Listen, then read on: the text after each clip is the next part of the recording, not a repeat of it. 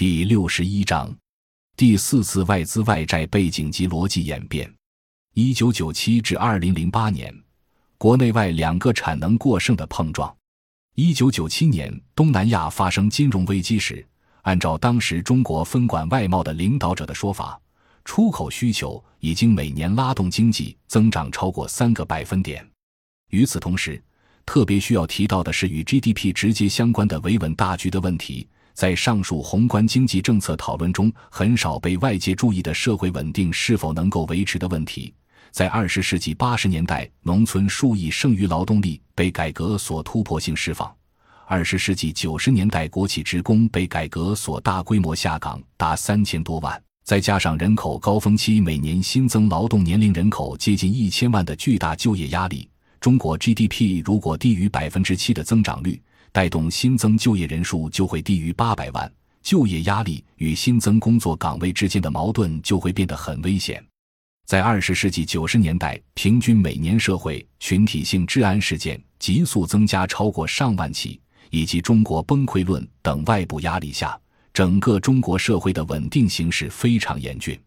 此外，还应点到为止地提及一个有政治意义的国际背景。在九十年代上半期，中国崩溃论在整个西方蔓延开来的时候，一九九三年入主白宫的克林顿采取过有别于这一论调的所谓“中国融入”政策。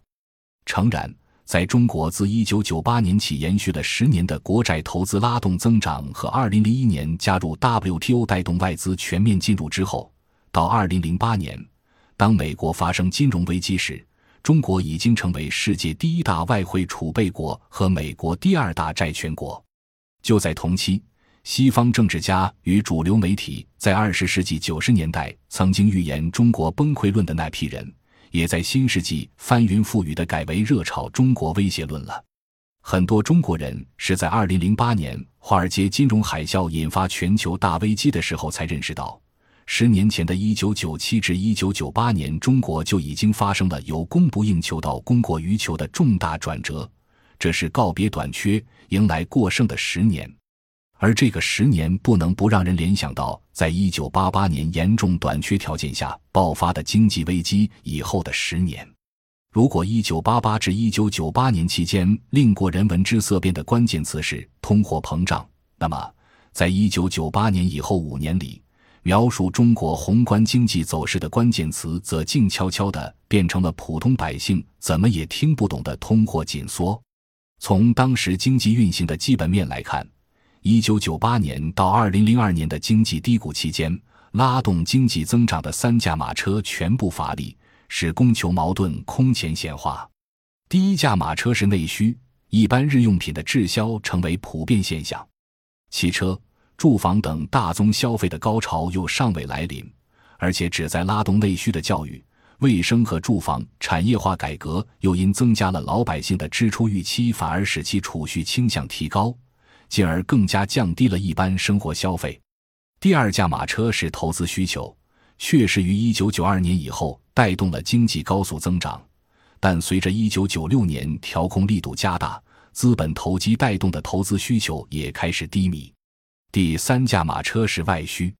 一九七八年，中国工业制成品出口占出口总额的比重已经达到百分之四十五点二。新中国用三十年的时间改变了单纯出口初级产品的格局。一九九七年，这一比重达到百分之八十六点九，出口总额一八百二十六点九七亿美元中，工业制成品的出口总额为一千五百八十七点六七亿美元。从一九七八年算起。中国用了不到二十年的时间，完成了资本在国内的扩张和出口产品结构的初步调整。但这种极为重要的经济结构变化，也必然带来相应的经济危机的结构性改变。中国经济不仅寓意直接受到外部经济波动的影响，而且寓意受金融全球化的影响。中国人需要知道。经济学家李毅夫在一九九九年根据新古典经济学理论提出的双重过剩条件下的恶性循环，对于中国在自身生产过剩的压力下加快纳入本来已经很古典的过剩者的全球化是有解释力的。曾于一九八八年提出国际大循环战略设想的王健，在二零零八年八月四日，中国宏观经济信息网上刊发的一篇文章中，将中国近三十年的对外开放归纳为三个阶段。二十世纪八十年代开放的需求主要是对外部资金的依赖，二十世纪九十年代开放的需求从对外部的资金依赖转向对外部市场的依赖。新千年新全球化背景下，开放需求转向对外部金融市场的依赖，这与本节所归纳的新中国近三十年对外开放的内在逻辑的转变，正可以做一个拼接和相互映照。由于金融资本的主导权集中在中央政府手中，新千年以来的金融依赖主要表现在国家层面，而区域层次的对外开放当前仍然主要是资金依赖和市场依赖。